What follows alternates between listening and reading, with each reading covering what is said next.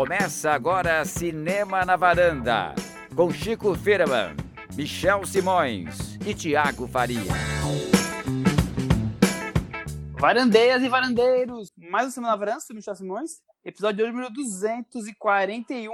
Fala comigo, Chico Firman. Pois é, Michel, eu quero falar, mas tem mais gente querendo falar. Eu acho que tá com um momento de, sei lá, lugar de fala. Lugar de fala. E aí, Thiago, temos lugar de fala hoje aqui? Temos lugar de fala sim, e como se não bastasse o mundo real estar todo errado, a gente decidiu trazer histórias reais que dão um soco na nossa cara. Mais ou menos isso o episódio de hoje, não?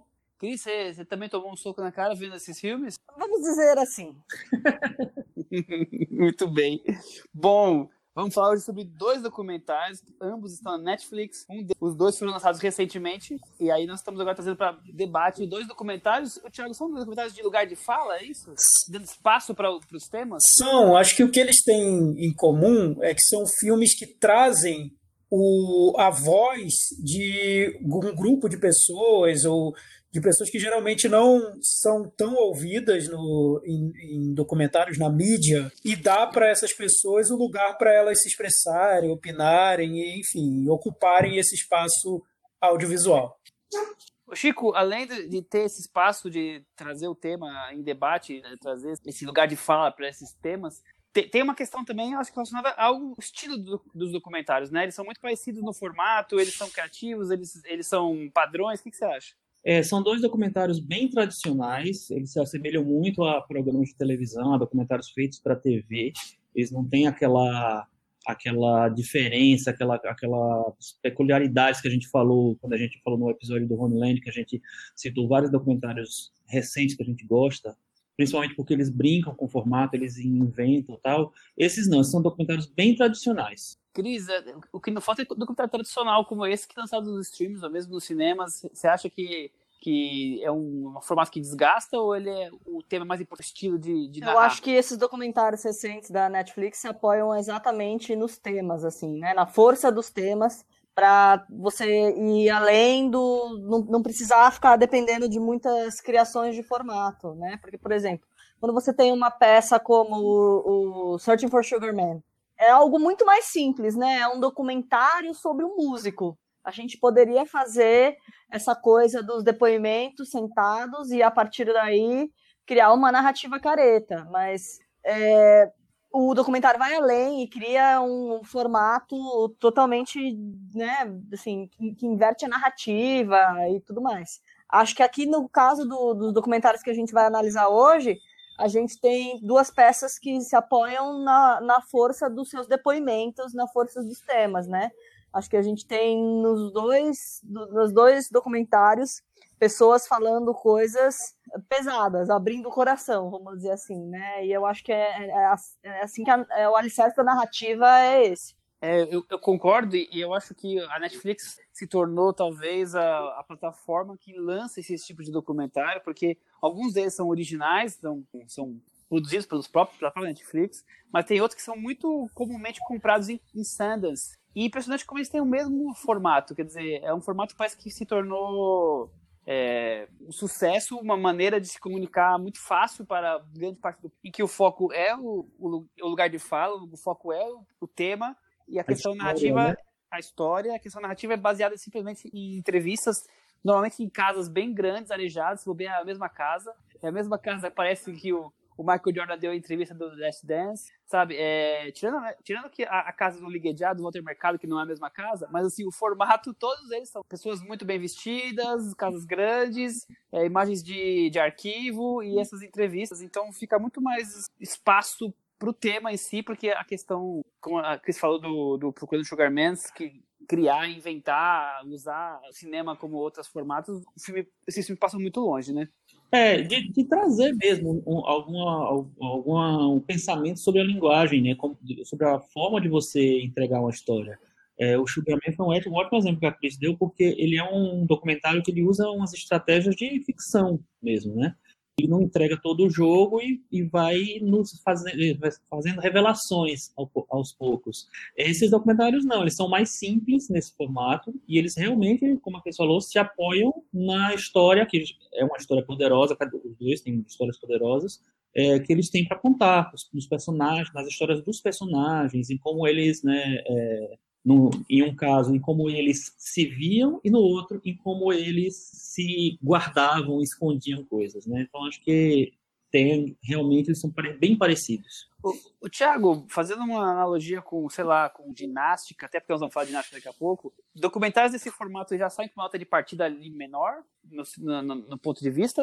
Para mim, para mim sim, saem sim. sim. Porque eu, eu tenho um pouco de preguiça com esses documentários. Eu já falei sobre isso no outro episódio que a gente gravou recentemente sobre documentários, que a gente falou sobre Honeyland, que quando o filme não tem nenhuma ambição formal, ele parte de, uma, de um molde ali muito bem definido, isso já me deixa com um pouco de preguiça. Mas eu, eu vejo coincidências entre esses documentários, além do fato de estarem sendo exibidos na Netflix, é que tem esse lado formal, que eles são bem parecidos, eles têm estrutura, estruturas bem parecidas, e também é, eles partem dessa vontade da Netflix de mostrar, de, de dar é, holofote para minorias, que é, que é um, um nicho que a Netflix tem explorado é, muito bem.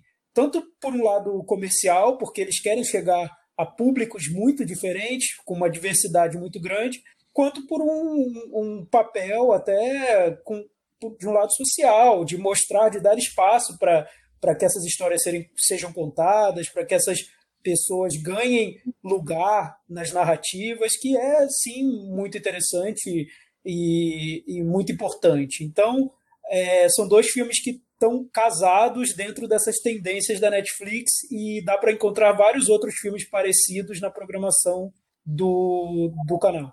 Muitas e muitas.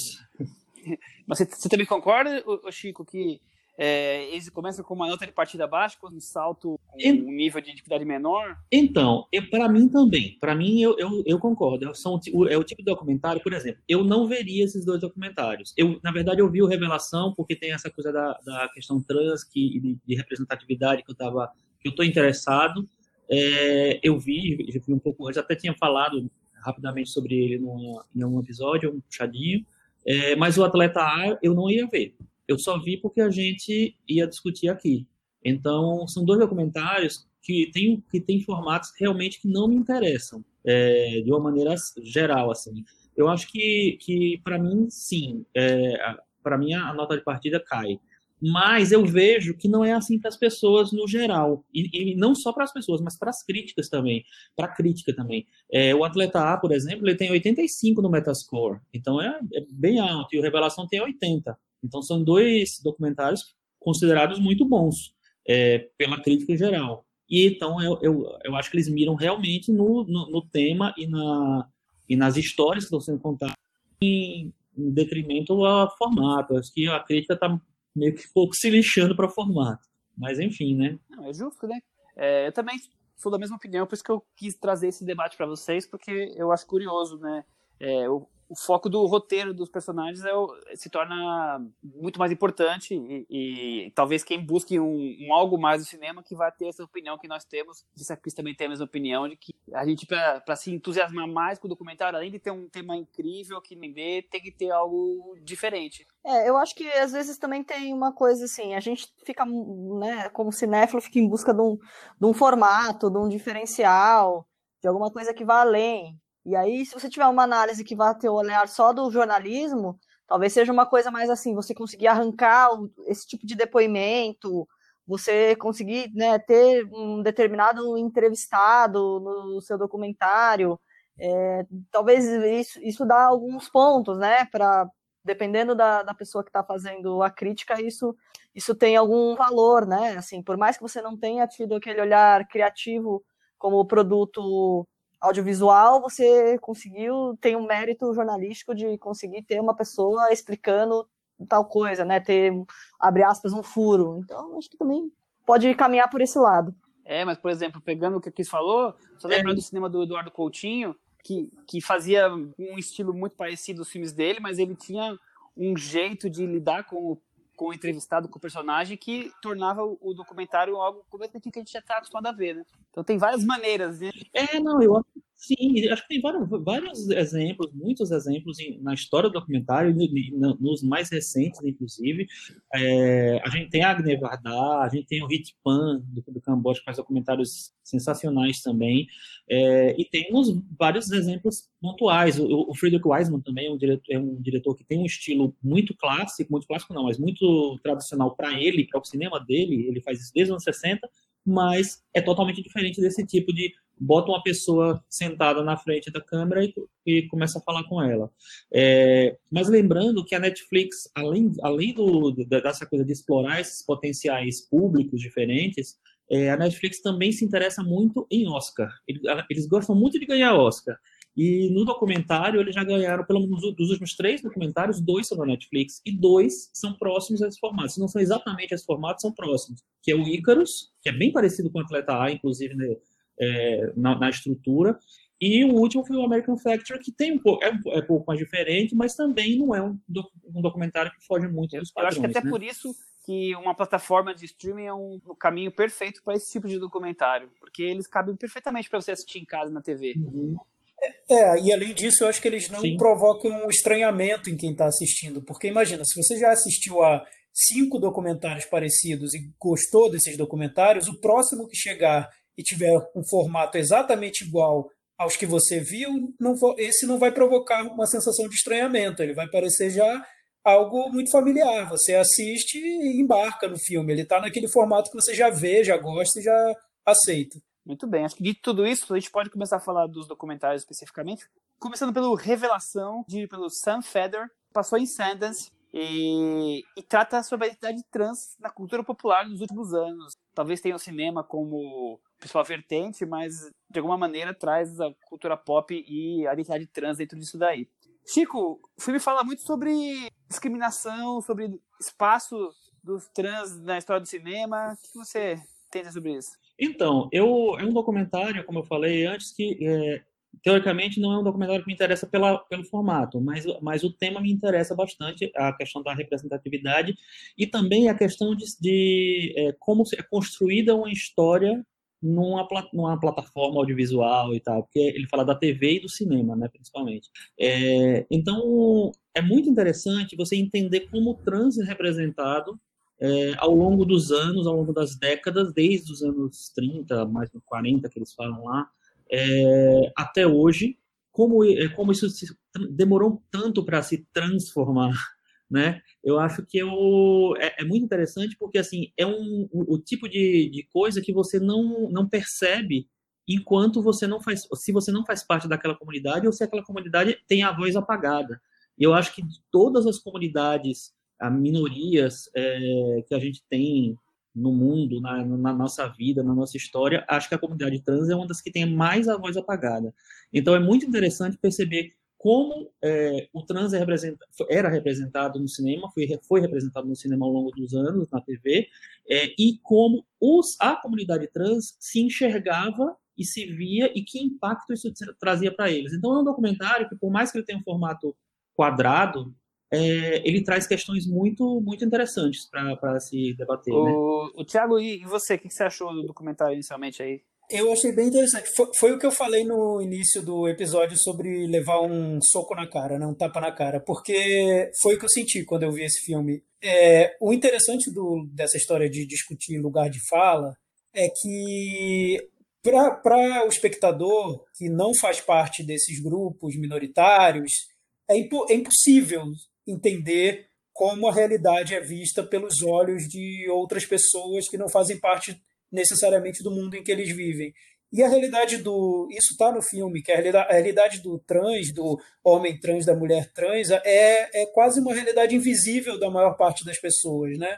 É, sim, várias pessoas têm amigos trans, mas é muito mais comum você viver sem ter contato com, com pessoas que são trans ou sem saber que, que são trans. Então, é, o contato que a gente tem é via mídia, né? via cinema, televisão. E essas imagens são tratadas de maneiras totalmente equivocadas. Só que, como eu, Tiago, é, homem, hétero, não sou branco, mestiço, vou saber como.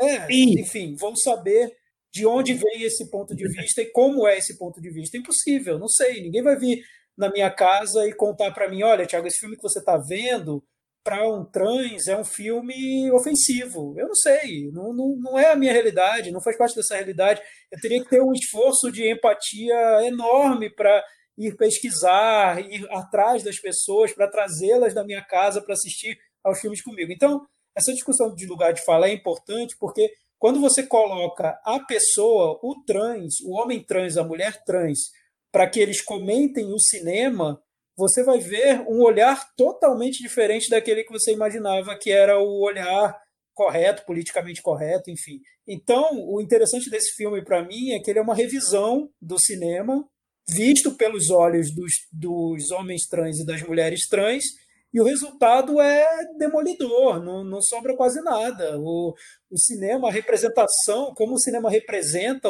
é, o trans é absurdo, é totalmente fora da, da realidade em que eles vivem. Então, é chocante você é, perceber que, para as pessoas que são trans, o cinema é uma ofensa, é um, é um, é um tapa para eles, sempre, constante. É, é algo que está agredindo a identidade deles. Então, isso para mim no filme é muito forte. Cris, é bem por aí, não sobra um filme que representou algum personagem trans na história do cinema.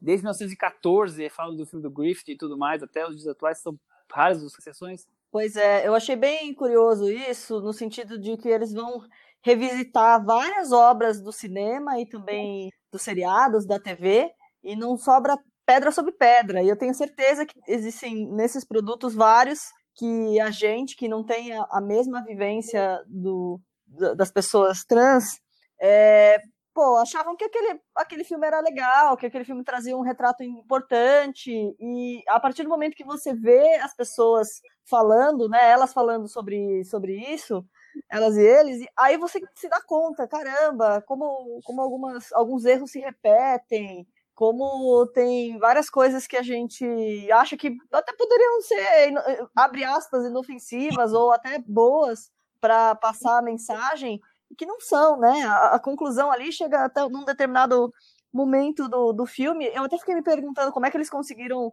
ter acesso para usar tantas, tantos filmes e, e com críticas pesadas, né? É, em, em um dado momento eu falei, gente, mas só vai sobreviver o Pernalonga aqui, porque foi todo mundo trucidado. Pernalonga arrasou, né? E eu, eu acho que o Pernalonga arrasou sem saber que estava arrasando.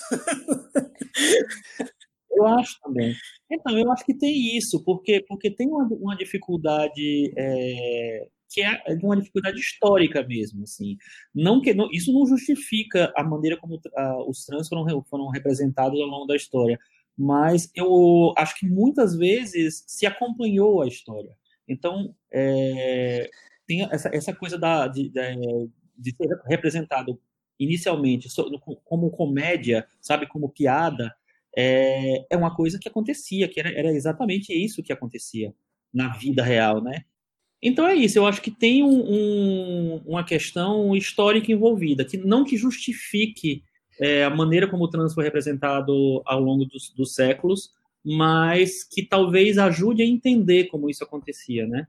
Porque eu acho que, assim, a partir do momento que os personagens trans começam a aparecer, você entende isso como um ganho, mas é um ganho com que custo, né? Porque, assim, a representação era completamente equivocada era sempre com, com essa coisa do bullying e da, da piada. Bullying, de, deboche. Né? Exatamente. E mesmo depois, como a Cris falou, né, que o, o, os filmes tentam tratar o, o tema de uma forma mais séria, é, eles ainda não se veem representados ali, ou então eles ainda veem um preconceito na, na maneira como eles ap aparecem na, nesses filmes, nessas séries de TV, né?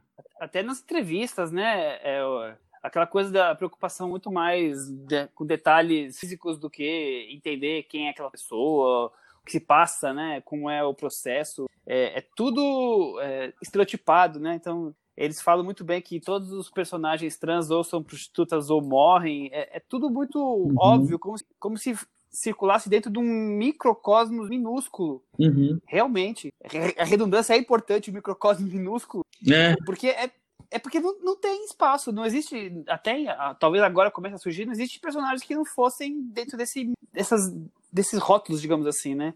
E é, como o Thiago falou no começo, é, eu também tomei aquele tapa na cara, porque, sinceramente, eu nunca parei para pensar a representação trans no cinema, como é que era, se estava muito bem representado ou não.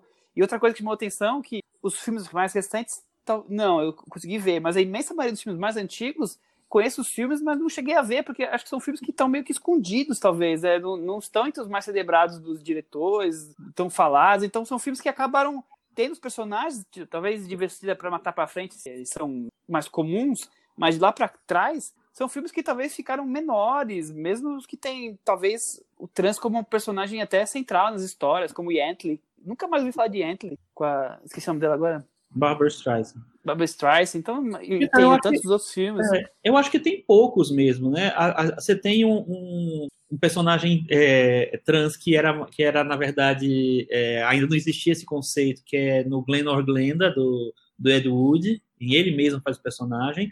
Mas era uma coisa que, é, até pelo, enfim, pela fama que o Edward tinha e ficou ao longo dos anos, assim, é uma coisa que é, é tratada como qualquer coisa, mas existia uma intenção séria nesse filme, na verdade. É, ah, você tem o, o, o Dia de Cão, né, dos anos 70 também, que tem o personagem do Chris Arendon, mas que eles problematizam totalmente, porque realmente é um negócio bizarro que faz, fazem com esse personagem, né? Eles transformam tudo e deixam o, o personagem masculinizado para poder é, fica mais aceitável, mais palatável coisa. O Chris ainda concorreu ao Oscar por esse, por esse filme. É, que, e essa é uma outra questão que eles abordam, né? Os atores trans, as atrizes trans, eles demoraram muito para conseguir os papéis trans. Os papéis eram entregues para atores cis, né?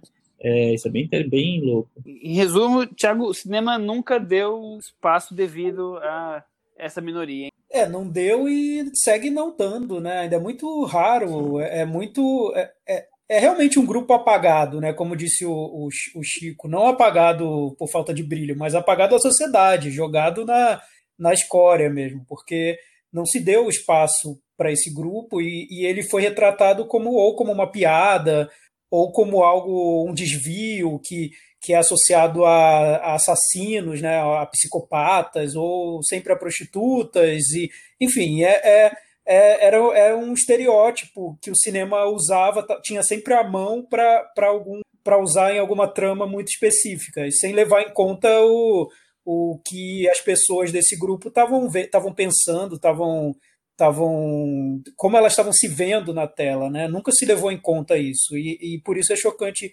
assistir a esse filme. Eu sempre me pergunto se, numa revisão histórica, a gente tem que é, voltar aos filmes do passado com o nosso olhar de hoje. Né? Eu não sei se é esse o, o, o procedimento mais interessante, até para a gente entender como os filmes foram feitos e, e o que eles significavam na época em que eles foram feitos, enfim. Só que nesse caso específico desse filme, o que eu acho que no fim das contas ele está cobrando é que o cinema inclua o, o grupo social que ele quer retratar no processo de produção. Então, que o, o filme que vai tratar de pessoas trans tenha pessoas trans envolvidas na, na, produção, no roteiro, ou na direção, ou que sejam consultadas, ou que exista esse esforço, esse esforço de empatia para que se retrate de uma maneira digna. Acho que, no, no fim das contas, o que eu entendo desse filme é é uma cobrança para que essas pessoas sejam ouvidas, para que elas sejam consultadas, para que essas opiniões sejam levadas em conta, porque são elas que estão sendo retratadas. Então, é, é isso que para se. que elas existam no cinema né, é, também, é, né? É quase uma espécie de, de, responsabilidade social do cinema, que nunca, se, uhum. por muito tempo não se cobrou, porque o cinema era feito por um grupo específico, vamos lá, homens brancos, principalmente, para uma plateia que também não estava nem aí para as minorias. Então, tudo era tratado como mimimi. Era, ah, é, a gente vai retratar como comédia assim, trans. E se você não gostou, ah, que você não tem senso de humor, você é uma pessoa chata. Era visto assim, né? Essa questão da representatividade Exato. é recente, não é tão antiga. Então, essa, essa cobrança por respeito, por olhar o ponto de vista do outro é recente. E eu acho que o que se cobra, no fim das contas, é a responsabilidade social do cinema. É, olha, você está fazendo um filme, você tem responsabilidades. E é isso, e você vai arcar com a maneira como você decidiu filmar. a história vai cobrar, enfim, os próprios grupos vão cobrar, e, e é isso.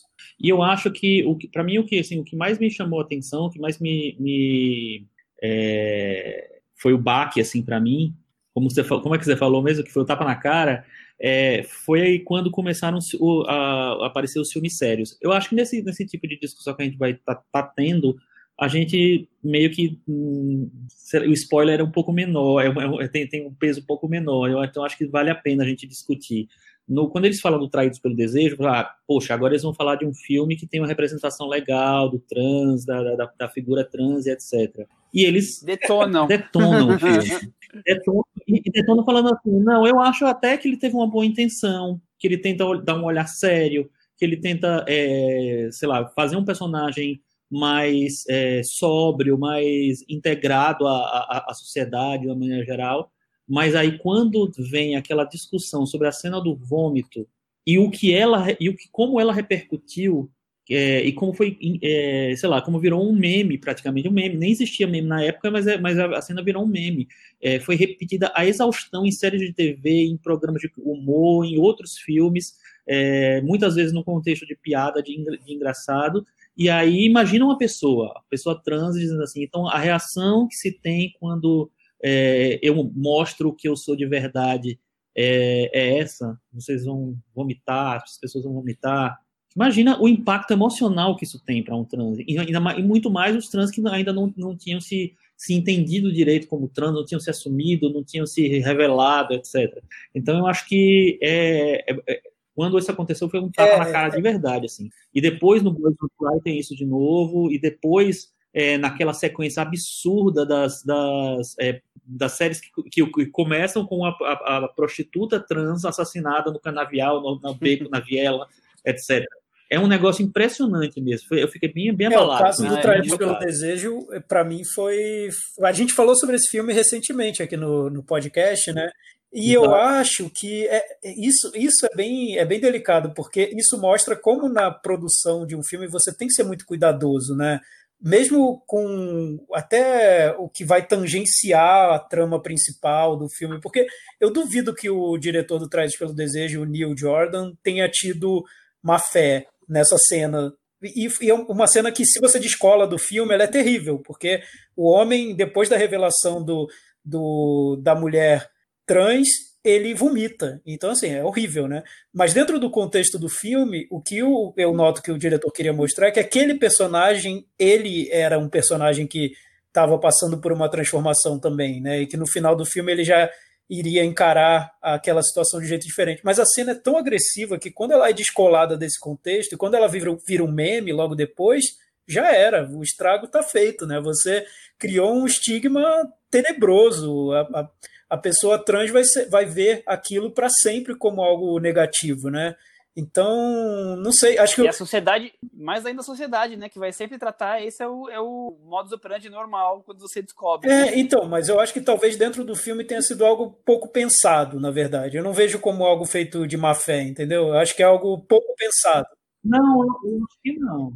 Eu também, eu concordo com você. Eu acho que não, tem, não teve uma fé mesmo. Inclusive, eu acho que ele, tem, ele tenta é, fazer um retrato de realidade, Sim, assim, de, de, tipo assim, as pessoas, principalmente assim, historicamente, as pessoas quando descobrem aquilo, a rejeição é grotesca, assim, é absurda e assim, ao ponto de vomitar, né? É um negócio muito bizarro, né? Tipo assim, a, a revelação, você, você rejeita tanto que você vomita, é um negócio bem horroroso. E, e o Traídos Mas, enfim, é ainda um, tem é uma, um... um, desenvolvimento da trama que eu acho que é ainda bem complicado, que nem, nem foi discutido nesse documentário, mas o personagem o, o homem ali da, da relação obriga a, a mulher trans a se masculinizar para fugir de uma situação é, de, de perseguição, né? É bem olhando, revendo, repensando o filme é, é bem complicado. Por esse, por esse viés é bem complicado, né? Por outro lado, é interessante. O Thiago já falou algumas vezes quando a gente falou de Pantera Negra na, nos filmes em que é, os trans se veem representados. Como é, é, bonito isso, né? De finalmente, o quanto isso é valioso. Então, é o que a gente já falou aqui, algumas questões de super-heróis negros, alguma coisa assim.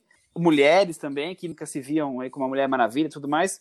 Quer dizer, personagens trans também sendo bem retratados e, e como isso é uma conexão muito forte, né? Muito íntima.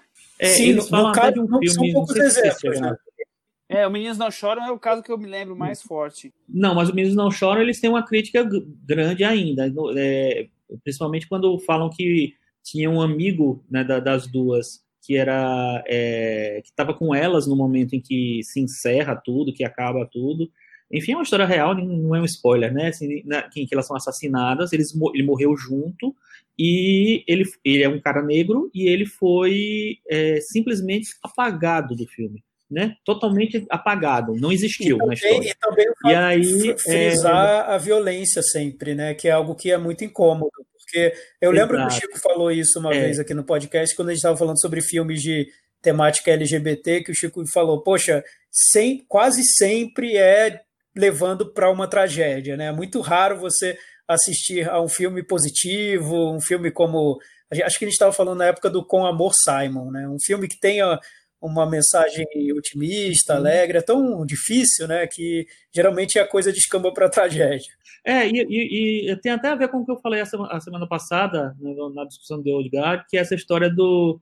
É, de, de, de, matar o gay, de você ter que matar o gay. Você, você pode até dar um espaço para o gay no filme, mas você tem que matar o gay porque a vida é assim e o personagem não é para viver. Então é bem, é bem triste mesmo. É, e quando acontece no Meninos Não Choram, eu lembro que tem a, a é, que a, Laverne Cox, né, que é uma atriz trans, que fala sobre isso. Eu acho que é ela que fala. É, que ela fala assim, gente, que coisa horrível, quer dizer que eu vou morrer, quer dizer que as pessoas vão me tratar assim, que eu vou, vou sabe, é, vou sofrer violência, eu vou morrer e tal. E aí diz que alguém, ela conta que alguém contou para ela assim, não, mas é uma história real. Aí ela questiona, né? É uma história real, mas assim, só tem essa história real para contar? Tem tantas histórias reais aí. Isso, essa, e tem que ser sempre essa que vai contar. E aí isso e essa insistência nessas coisas é que eu acho que, que, que é o mais é mais louco, né? Porque assim, é, é como a insistência que o Michel falou mais cedo do, da história do de, da, da, coisa clínica, de saber essa coisa. Assim, ah, mas aí seu pinto funciona, você tem pinto ainda e tal. E a, quem, quem faz, quem é, recebe essa pergunta no programa de entrevistas é a Carmen Carreira, que é uma é uma, é uma trans, ela, ela, é, ela participou de uma temporada do RuPaul's Drag Race, ela ainda era, ainda não era, não, não tinha se transformado ainda, é, e depois ela virou uma militante da causa também. E ela se recusa a responder, porque assim, por que é que o, o pinto, por que, é que o órgão sexual é o mais importante quando você vai fazer uma entrevista com uma pessoa trans? É, exato, é só isso que vocês querem saber? Eu, eu, lembro que assim, a gente tem algumas figuras trans muito proeminentes na, na, na história do Brasil, na, é, que nem era trans que se falava, era travesti mesmo. Então eu lembro que a, a Roberta Close era presente, ela ia no Domingão do Faustão, ela ia nos programas de televisão e tal, e tudo era assim, tem pinto, como é e tal, sabe? É, é o único assunto, né? É, é o único totalmente assunto. É, é, muito triste isso. É, vamos para Meta Varanda? Pode Thiago. ser. Ah, então, pelo formato, o formato eu acho muito convencional, como, como a gente conversou, né? Mas pelo, pelo tema, como ele é abordado e como é forte, o, até como os depoimentos são fortes, eu, acho, eu dou 6,5. E acho que a gente não, não falou sobre esse trecho, a gente falou sobre o Trade pelo Desejo, mas eu acho também o momento em que ele mostra o filme Clube de Compras Dallas é bem interessante, porque enquanto a personagem trans só existe para dar uma luz para o personagem principal do filme e depois ela vai morrendo, né? Eu achei bem curioso. Seu Exato. trampolim, né? Exatamente. Eu vou dar nota 6, e você, Chico? Eu vou dar nota 7, por causa, porque eu acho que é, eu gosto muito desses filmes que fazem revisão histórica de uma coisa. Então, e, e, como ele vai em vários filmes, em várias coisas, faz várias conexões, eu acho que é um filme que é bem, que é bem interessante nisso, apesar do formato quadrado. Vou dar nota Cris? É, eu queria só antes deixar uma última comparação aqui para falar desse filme, que eu acho que eu, eu vejo que é um pouco aquela pessoa que falou assim: nossa, vi um filme muito bom sobre a questão do racismo, Green Book. E aí depois você. Tipo, e ela não tem má intenção. Ela, tipo, ela realmente achou que aquela é uma visão interessante. E aí, quando você vai, sei lá, visitar um infiltrado na clã, você de repente seu horizonte se abre. Talvez por uma coisa que realmente não. Não, às vezes não por uma fé, mas que você não conseguiu enxergar na sua vivência, que a sua vivência não trouxe. Então, pelo menos eu acho que é, é, o filme, o documentário tem esse mérito, assim, de, né, de abrir a nossa visão. Eu dou ou quando você ou quando você seis e meio, né, Cris? Ou quando você coloca uma pessoa negra para falar sobre Green Book. Eu lembro que eu ouvi vários podcasts que eu estava achando muito engraçado, porque as pessoas se sentiam ofendidíssimas com o filme. Era assim, gente, eu não aguento mais ver o branco Salvador, não aguento. Enfim, era, era engraçado. Nesse caminho, né? Com essas notas, a revelação ficou com 65 do Metavaranda e está aqui convidado de honra para o Varanda Awards pela boa nota. Vamos então partir para o outro documentário do episódio de hoje, o Atleta A. É, também é, é, é feito por, por, documentaristas. Aqui é uma dupla de documentaristas que eu Bonnie Cohen e John Shank. Então, assim Isso. como o, o, o, diretor do outro documentário que a gente falou agora, tem uma carreira de documentarista já, talvez essa dupla já, já tenha alguns documentários um pouco mais relevantes, Audrey e Daisy, e a continuação do A Verdade Inconveniente, que é uma verdade mais dois que eles trabalharam juntos. É, esse documentário aqui é sobre a história do escândalo do ex-médico da seleção americana de ginástica acusado de abusar sexualmente das ginastas por mais de, sei lá, duas décadas. Ele foi médico da seleção por 29 anos. Então ele ficou 29 anos abusando de jovens, crianças. Tiago Faria, o que você achou de atleta A, atleta A? É, a discussão sobre, sobre lugar de fala nesse filme eu acho que entra porque ele trata desse caso muito. É, é, é um caso. É também chocante porque é, envolve pedofilia por muito tempo, com sendo acobertado por uma grande é, federação, enfim. Mas também ele trata de uma, sobre uma cultura do silenciamento. Então você é, submete as crianças, atletas, a situações de extrema crueldade sabendo que elas nunca vão ser ouvidas, nunca vão ser levadas a sério e nunca ninguém vai acreditar no que elas dizem, porque as coisas são daquele jeito mesmo e sempre foram. Então, o que esse filme faz é dar lugar para que elas contem a versão delas. E o clímax do filme mesmo é quando as, as meninas que foram abusadas contam o que elas viveram. E, e aí eu acho que o filme chega num ponto é, forte ali dos, dos depoimentos. E, e, a história, por si só, para quem não conhece, já é, já é bastante chocante. O Cris, é, claro que pensar que um médico possa fazer esse tipo de coisa já, já nos deixa com uma, uma sensação horrível, insuportável, uma coisa odiosa. Agora, para mim, o mais forte é a entidade a cobertar e a entidade que estar tá cuidando daquelas garotas. Não é uma coisa assim, o cúmulo do absurdo?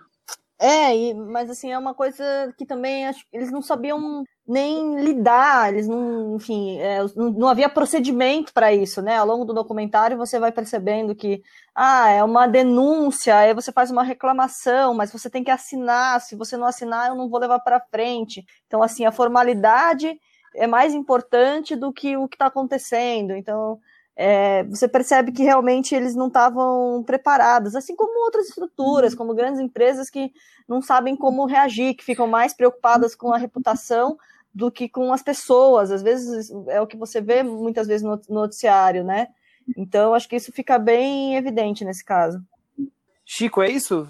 É, melhor cuidar da reputação da entidade do que cuidar das pessoas, inclusive de crianças que os é, pais eu, deixam eu, eu, sob a responsabilidade deles. É, eu, eu acho que além de tudo tem uma questão de marketing comercial é, que é muito é, levada em conta por eles, assim, né? É, a, a questão da denúncia é deixada meio que para baixo porque vai, vai prejudicar os negócios, é, vai prejudicar o desempenho da equipe, vai prejudicar a venda da equipe comercialmente. Então, eu acho que tem um outro interesse também ali. É, são depoimentos bem chocantes, é uma história bem chocante, assim. É, o, o, e ainda mais quando aparece. É, uma coisa que me, me, chocou primeiro foi quando aparece o cara falando, né, o, Larry Nasser, que é o, o médico abusador falando. É, achei assim, de um incômodo muito grande ali, porque ele tentando fingir que as coisas não tinham acontecido, ele tentando sair pela, pela tangente por, vários motivos tal. É, eu acho que nesse aspecto o, o, documentário ele é rico, porque ele tem depoimentos bem interessantes ele chega em coisas bem interessantes. O que me incomoda mesmo é o formato. Eu, é um formato que eu acho que ele é muito engessado, e que eu acho que, sei lá, existe, é, existe um espaço para poder criar ali, para poder fazer uma coisa diferente, assim, e eu acho que, que, que eles não, não, não trabalham essas potências.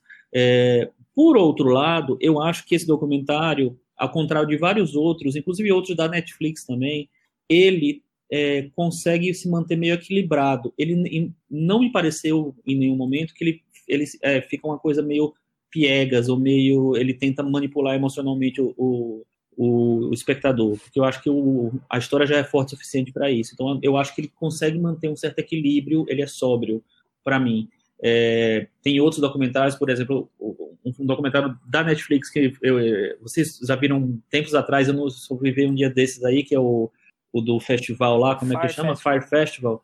É, isso. É, é, um documentário que eu acho que ele tem umas estratégias tão de deixar, criar um suspensinho, de criar um negocinho que me, que me irrita profundamente, assim. É, que eu acho que perde, é, já é uma história tão legal, eles, eles conseguem deturpar o negócio. Esse não, eu acho que ele é bem, bem respeitoso com o tema e com a, a, as histórias. É, para mim, talvez uma das coisas que, das coisas que mais impacte é, você falaram da riqueza dos, dos depoimentos, mas pensar que o depoimento que foi o, o para tudo começar é de uma garota de 15, 16 anos, né? Que não tinha nem 18 quando o documentário ficou pronto, quer dizer, é, e, e, ela falando, e falando com desenvoltura, né? Uma coisa tão íntima, tão difícil. Depois tem zilhões de depoimentos, mas a imensa maioria são já de mulheres, já mais maduras, né? Que não, tô, não tô diminuindo isso, mas assim, tô elevando a coragem de se botar frente às câmeras e falar o que ela fala, da maneira que fala. É, é o tipo da, da geração que a gente vê que se coloca, né? Tem coragem de enfrentar o que tem que enfrentar para para se colocar na, na, posição que merece. Eu achei muito forte. É, eu gosto da, de, de, como eles usam uma classificação que é cada vez mais, mais comum, é de não chamar as pessoas de vítima, mas de sobrevivente, né? É bem interessante isso, porque tem uma mudança, uma chave de, de de pensamento. Que a, é, é, a menina que, que, tomou frente com, sei lá, 15, 16, 17 anos, é, falou isso, assim, porque encontrou as condições para isso, eu acho que tem esse, essa, esse, essa questão histórica, inclusive aqui, é, nessa, nesse filme, nessa história também.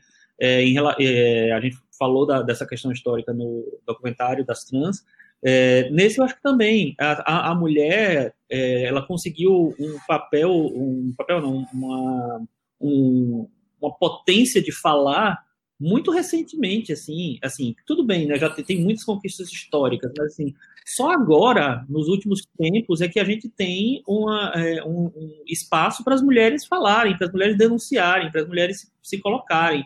É, é, bem, bem louco isso, né? Como se, como se demorou tanto tempo para que a mulher pudesse falar e, sei lá, denunciar um abuso. É, e, e as próprias personagens né, do filme, elas foram desacreditadas, né? Isso está no, no filme. Então, muita gente, assim que as denúncias apareceram, muitos falaram que era, era bobagem, porque elas, como assim elas não perceberam que estavam sendo abusadas? É aquele velho papo, né, que a gente sempre ouve em situações de abuso, porque afinal a gente, a sociedade é, tu, tudo é interpretado por um viés muito machista, né? A gente não está acostumado a ouvir o, a voz da mulher. A gente quer colocar essa, essa, essa visão machista tradicional da sociedade para interpretar tudo o que acontece. Então, Óbvio que a mulher, no, no, é, no ponto de vista machista, ela sabia o que estava acontecendo, ela não é inocente, ela, isso ela está querendo culpar o homem para tirar algum proveito. Então, todas essas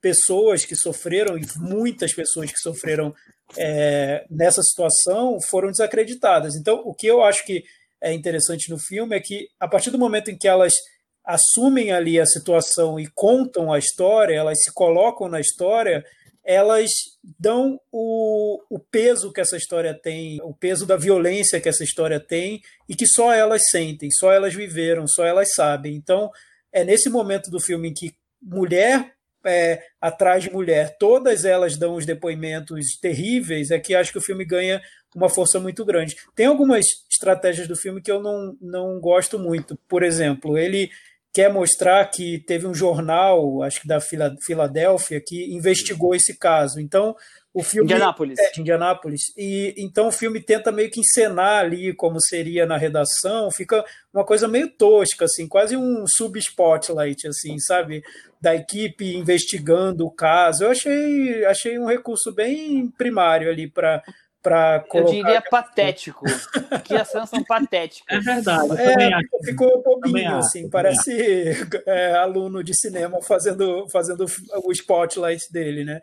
Mas é, eu acho que nesse trecho dos depoimentos isso, isso transcende o filme, porque aqueles depoimentos aconteceram e o filme registra. Então, aquilo ali é, é muito forte. O Cris também tem isso do, pegando um pouco do que o Thiago falou um pouquinho antes, da coisa do constrangido é sempre o sobrevivente, né? Nunca é o abusador, o manipulador, é quem tá ali por cima, né? Sempre o constrangido é quem sofreu o tipo de abuso ou exploração.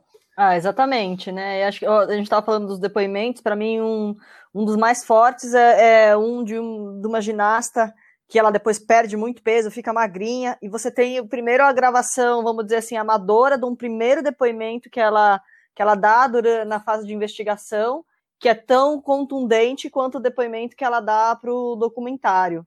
É, então, assim, é uma peça totalmente apoiada na, na força do na força da, das falas, né? Então você é, ele, até uma opção de você não, não ter não ter que usar outros recursos de narrativa, salvo nesse momento em que eles tentam reproduzir aí o, o, o spotlight da vida real, é, para dar força para o que é falado mesmo, né? É, tem outra peça que vai meio nessa linha e que também fala de assédio, que está disponível na Netflix, que é uma série sobre o escândalo do Jeffrey Epstein, né? Que é um, um cara misterioso, super rico e que é também, enfim, enfrentou uma série de acusações de assédio. Então, acho que é ter, quase virando um, um, filão dessa coisa, assim, do, dos depoimentos fortes, né, dos sobreviventes que vão lá dar um, um, depoimento revelador, assim, que, enfim, repleto de detalhes e que abre abre-se toda a história a partir de uma fala. É, além de tudo isso que o documentário traz, uma coisa que eu fiquei pensando é o e os documentários aí, diferentes documentários que a gente até falou hoje, é, cada um do seu modo trazem.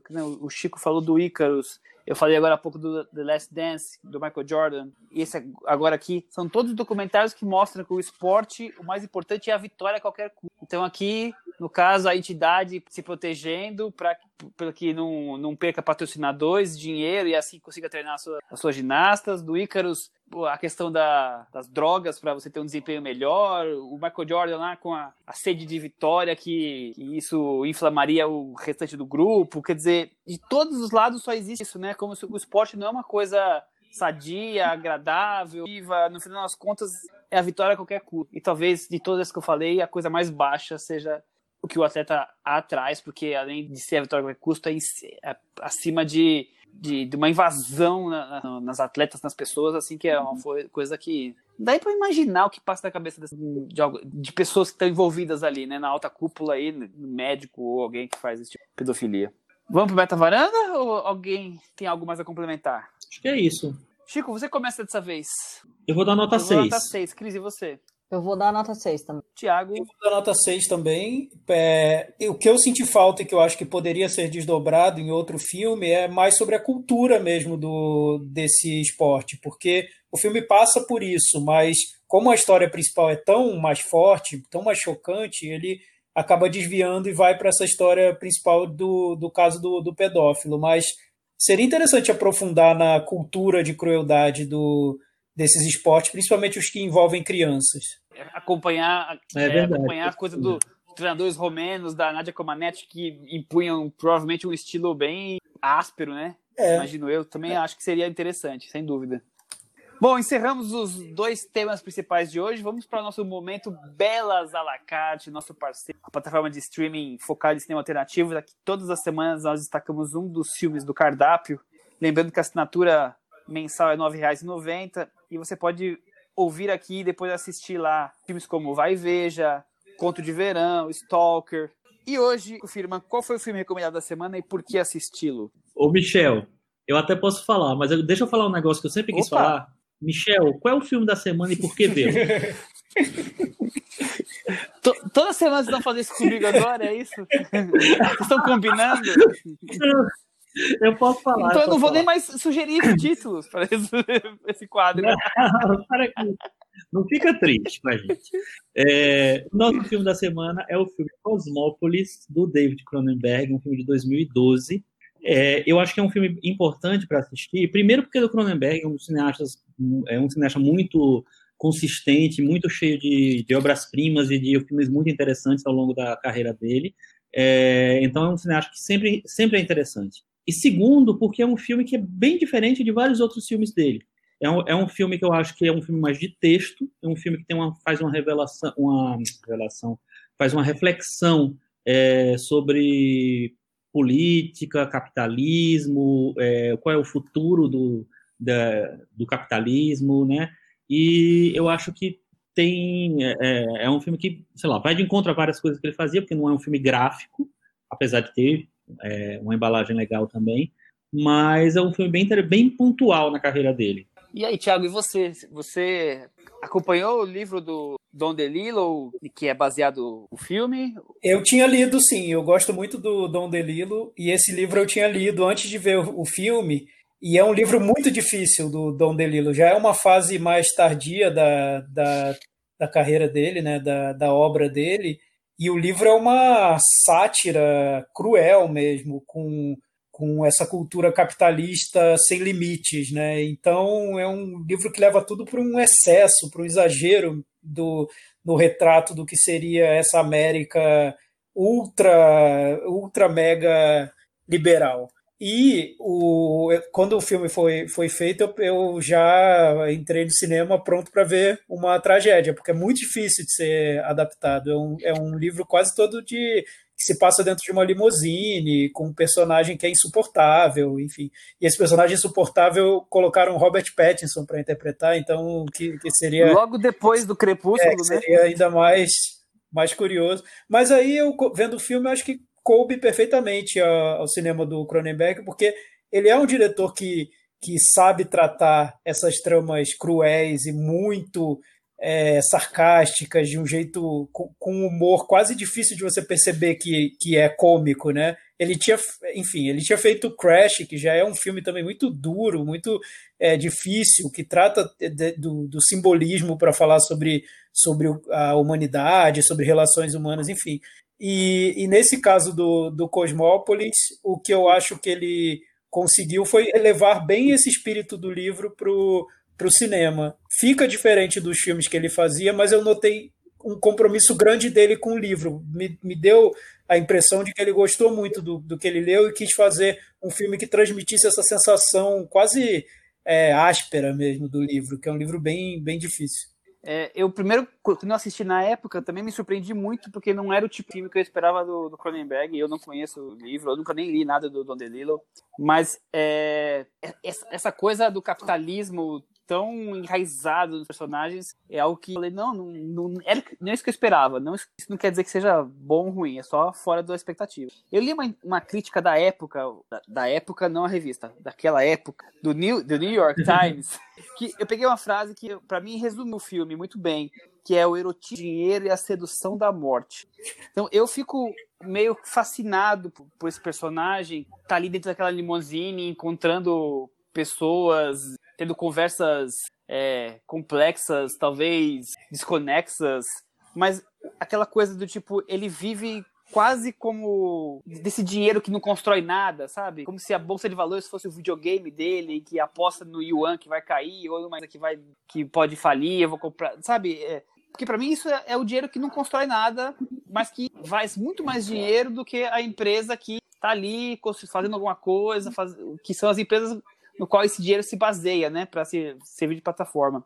E, e esse personagem que está ali como se fugindo do casulo dele para viver um pouco do mundo, mas claro, dentro da sua proteção, dentro dessa bolha que é o que é a limusine dele. E esses personagens ali, todos de alguma forma querendo é, se aproveitar ou ganhar junto, seja na questão do sexo, seja na questão financeira. É um filme que não é fácil, ao mesmo tempo que ele é idealizado, meio irreal, ele é irônico. Então é um filme que me causa essa sensação de tipo, quero compreender mais esse personagem, onde ele quer chegar. Talvez aquele coisa você não vai entender todos os diálogos e não é importante isso. É você entender esse espírito, é você mergulhar nessa no que aquele personagem representa dentro do capitalismo e dessa crítica que ele está fazendo. E, e, é um filme bem atual, né? Eu acho, porque o personagem do Robert Pattinson, no fim das contas, é um Faria Limer, né?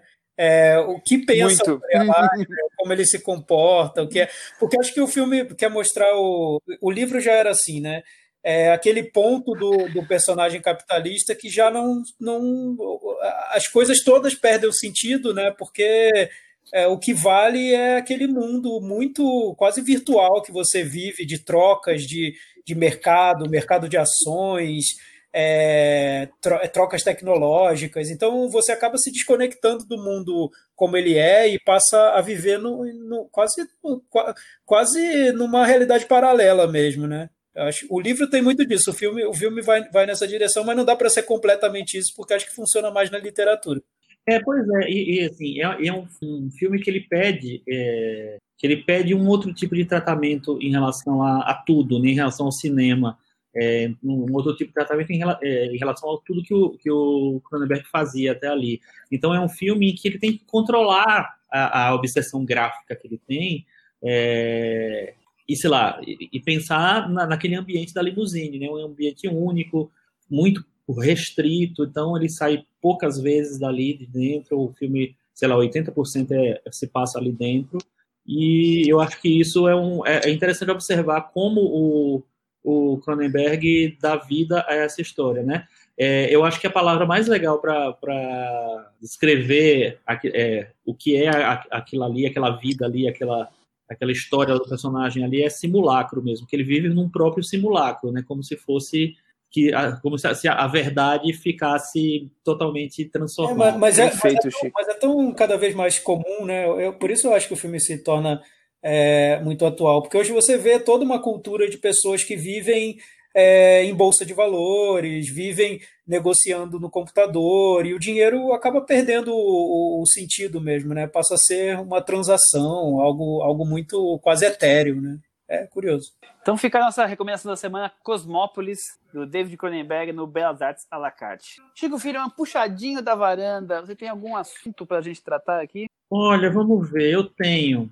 Eu vi, assisti inclusive hoje à tarde, esperando é, vocês, é, a gente começar a conversar. É, Tome, a ópera rock do The Who, que eu nunca ah, tinha assistido na vida. Você parei para assistir, é, ele está no passando na Amazon Prime, ele está disponível na Amazon Prime. É, e é bem interessante, é bem interessante. O filme é dirigido pelo Ken Russell, né, baseado no, no, na ópera do Pete Townshend, do, do Who. E ele tem. É, o Roger Daltrey faz o personagem principal. Ele tem a Anne Margaret também. A Anne Margaret, inclusive, concorreu ao Oscar de melhor atriz por esse filme. Um delírio visual, um delírio. Aliás, é um delírio completo e total. É bem interessante, tem várias participações especiais bem legais, assim, do Eric Clapton, da Tina Turner, do Elton John. E o Jack Nicholson também aparece, todos cantam, inclusive o Jack Nicholson.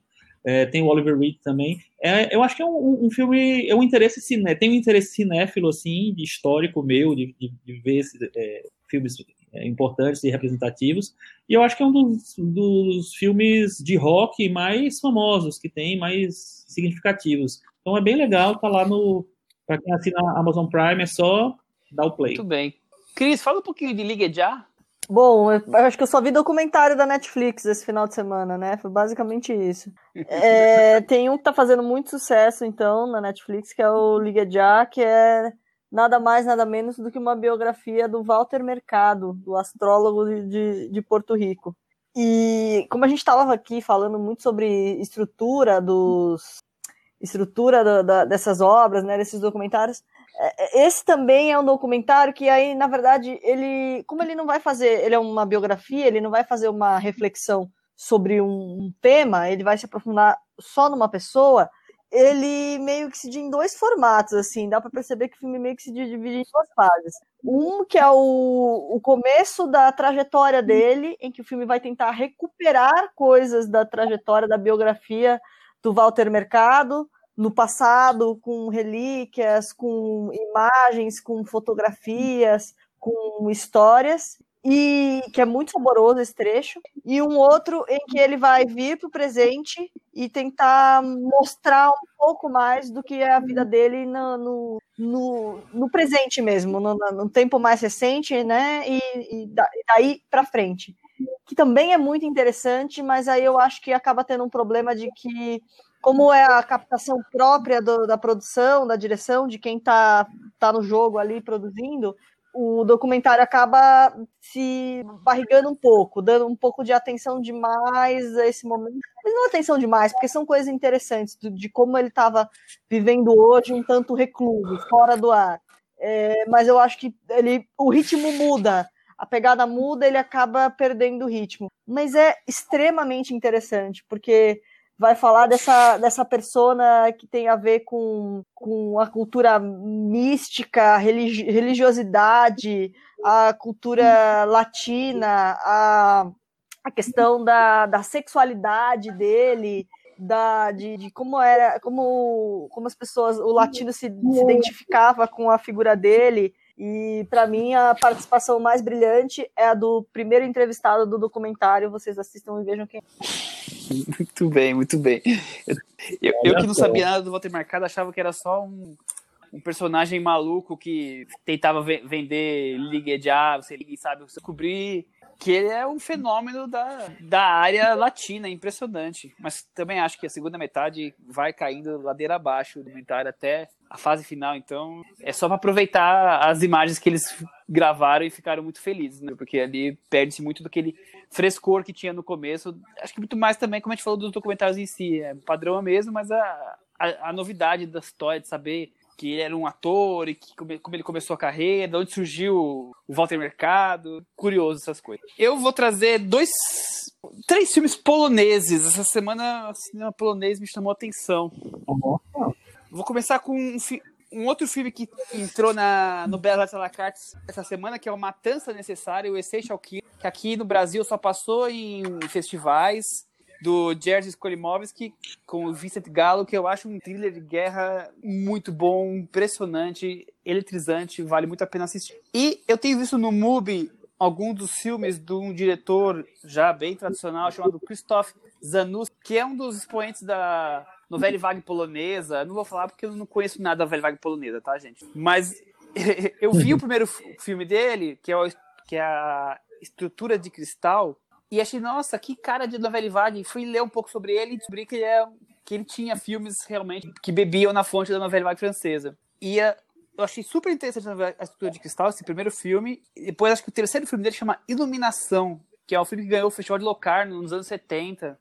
Então ele é um diretor que começou nos anos 60 e vem até hoje ele faz, continua fazendo filmes, que são filmes muito interessantes, tanto na questão narrativa ser diferente, quanto nessa coisa de flertar com a novela vague. Então ele estudou um pouco de filosofia na faculdade, um pouco de física, não se formou, mas ele flertou com esses cursos. Então os filmes dele, menos esses primeiros filmes, trazem um pouco desse universo de ciência ou de universidade com uma questão dele refletir o mundo comunista polonês daquela época. É, mas não, ele não está ali debatendo política, ele está ali debatendo a influência da política na vida daqueles personagens. Então, acho que são filmes muito interessantes que valem ser descobertos. Estão os dois no MUBI, tem vários, eu tô vendo outros, já vi uns 4 ou 5, tem outros nem tão interessantes. Esses dois são os filmes que mais me chamam a atenção, acho que são grandes filmes. Tiago, e você?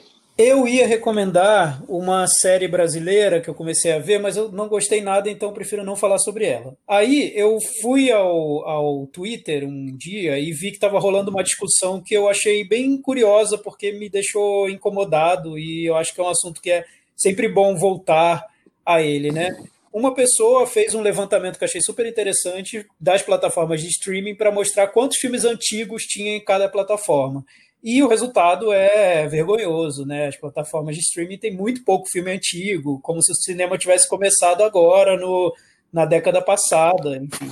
E aí, depois que revelou esse, esse levantamento, o nosso querido Twitter, que eu não sei o nome, foi atacado por uma saraivada de críticas de pessoas que dizem: mas como assim? Desde quando o filme antigo é importante? Nas locadoras, filme antigo também não era alugado, ninguém nunca tá, esteve aí para filme antigo e agora vocês ficam cobrando as plataformas de streaming. Então é o seguinte: é, o, o meu ponto de vista, eu acho que é muito importante ver filmes antigos e não é, não é algo é, um, um, não, não é algo de cinéfilo preciosista que, que quer ficar caçando raridades e tudo mais. é, é importante ver filme antigo porque muitas vezes você tá, é um cinéfilo, adora cinema e está se deslumbrando com técnicas, com, com situações, movimentos de câmera, sacadas de fotografia que você está achando super originais e que elas já existem há muito, muito, muito tempo.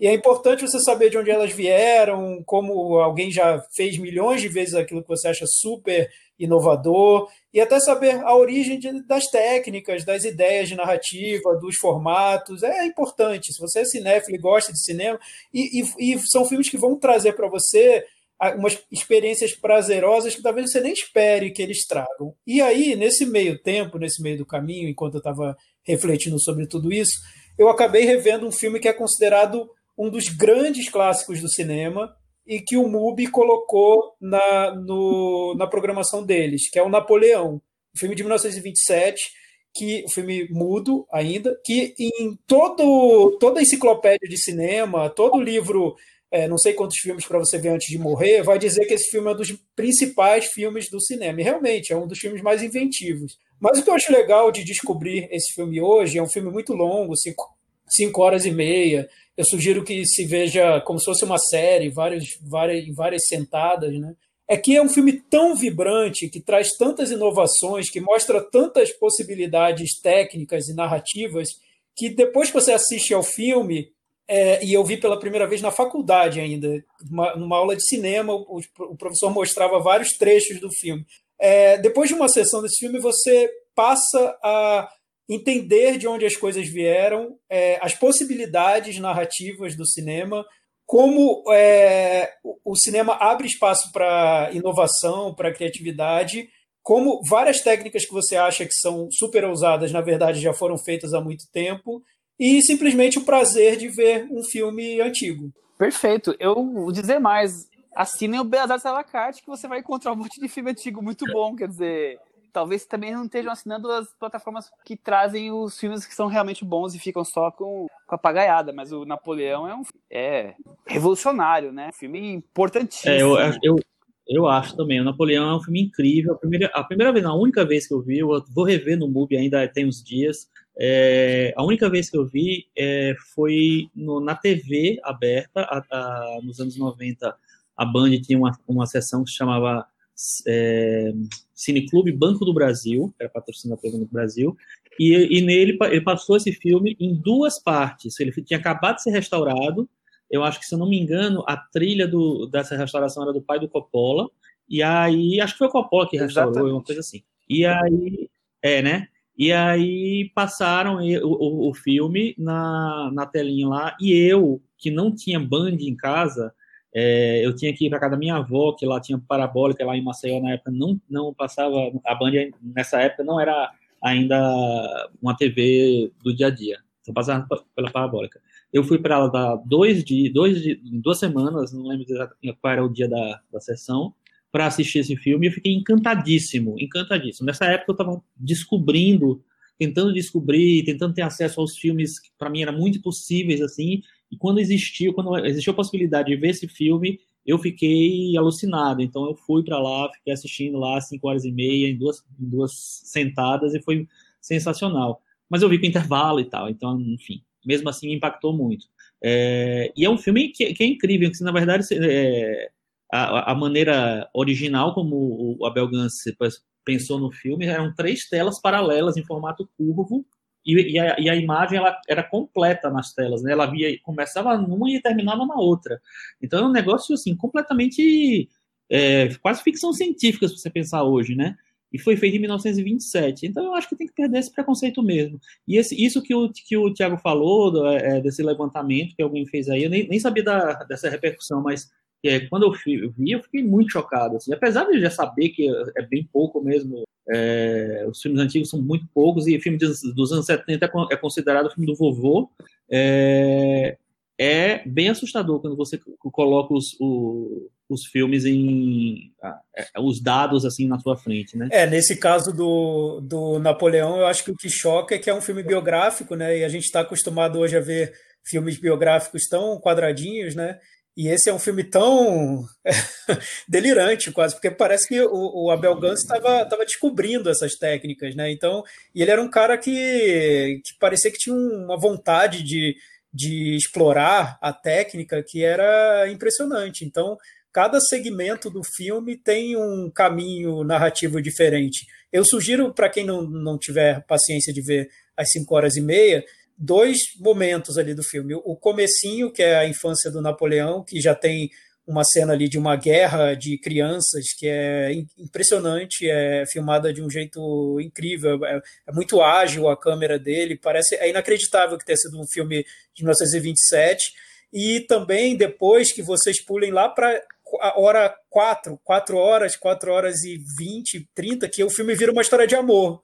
No, é, é, um filme biográfico, quase tem muita cena de guerra, mas vira uma história de amor cômica. É, é, é muito é, é, é, incrível o que, o que o filme faz, tanto na técnica quanto na, na maneira de contar essa história. E ele que tinha o projeto de fazer cinco filmes sobre Napoleão, né? Ah, podia, conseguiu, podia ter feito. Eu, faz... eu veria. Ele só conseguiu o financiamento pro primeiro. Fez um negócio tão grande, acho que não, o dinheiro não, não, não deu o faturamento que precisava e ele acabou não conseguindo emplacar os outros quatro. É que parece que logo depois veio o cinema falado, oh, eu... né? Então esse filme Teve, Também. Teve uma repercussão muito grande na Europa, mas quando foi para os Estados Unidos já tinha o cinema falado, então muita gente ignorou. Ele foi num corte de uma hora e cinquenta. É, e, e eu, eu assino embaixo dessa recomendação, mas assino, não, não assino nessa recomendação de ver só pedacinhos. Ótimo. Não, é, eu também não, mas assim, é para quem está tá desconfiado. Para quem não, tá assim, desconfiado.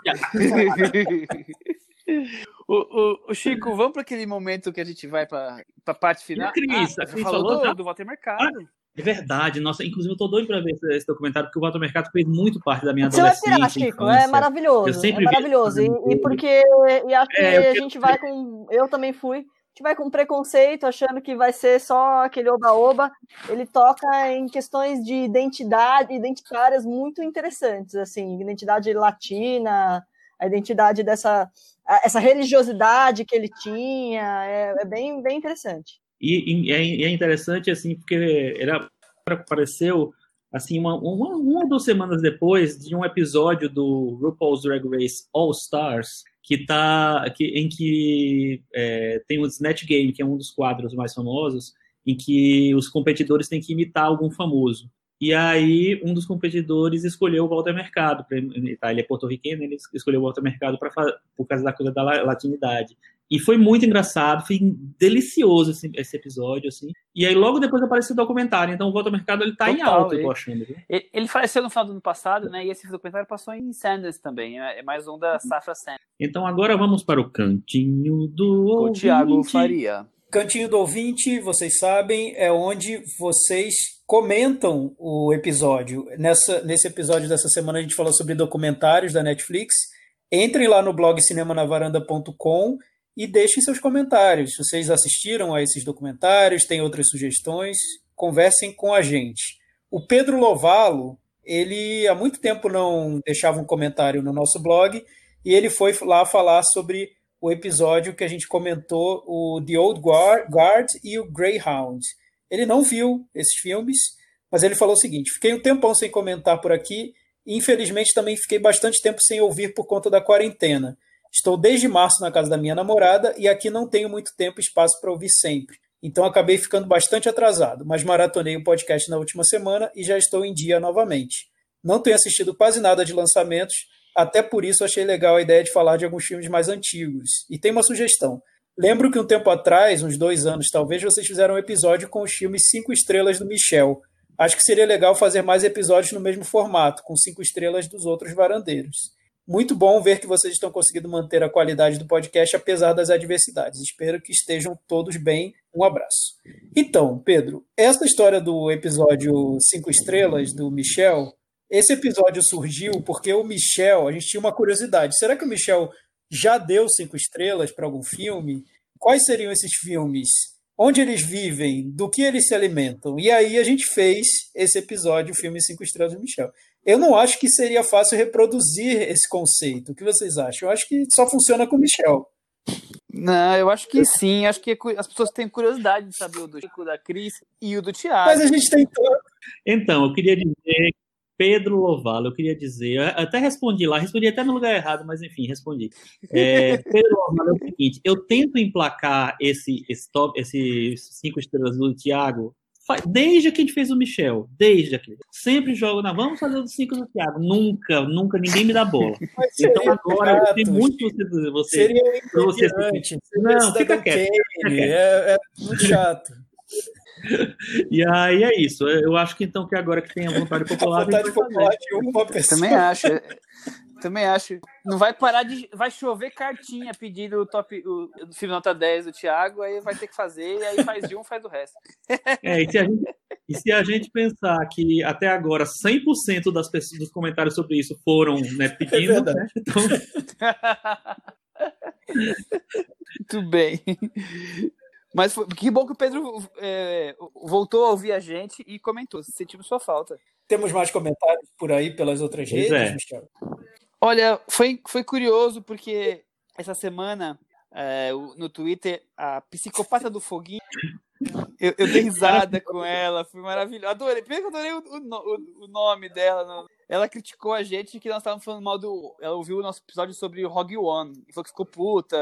Mas só falou isso, né? Aí depois, um, dois dias depois. Vale, né, gente? Não, é justo, é justo, normal.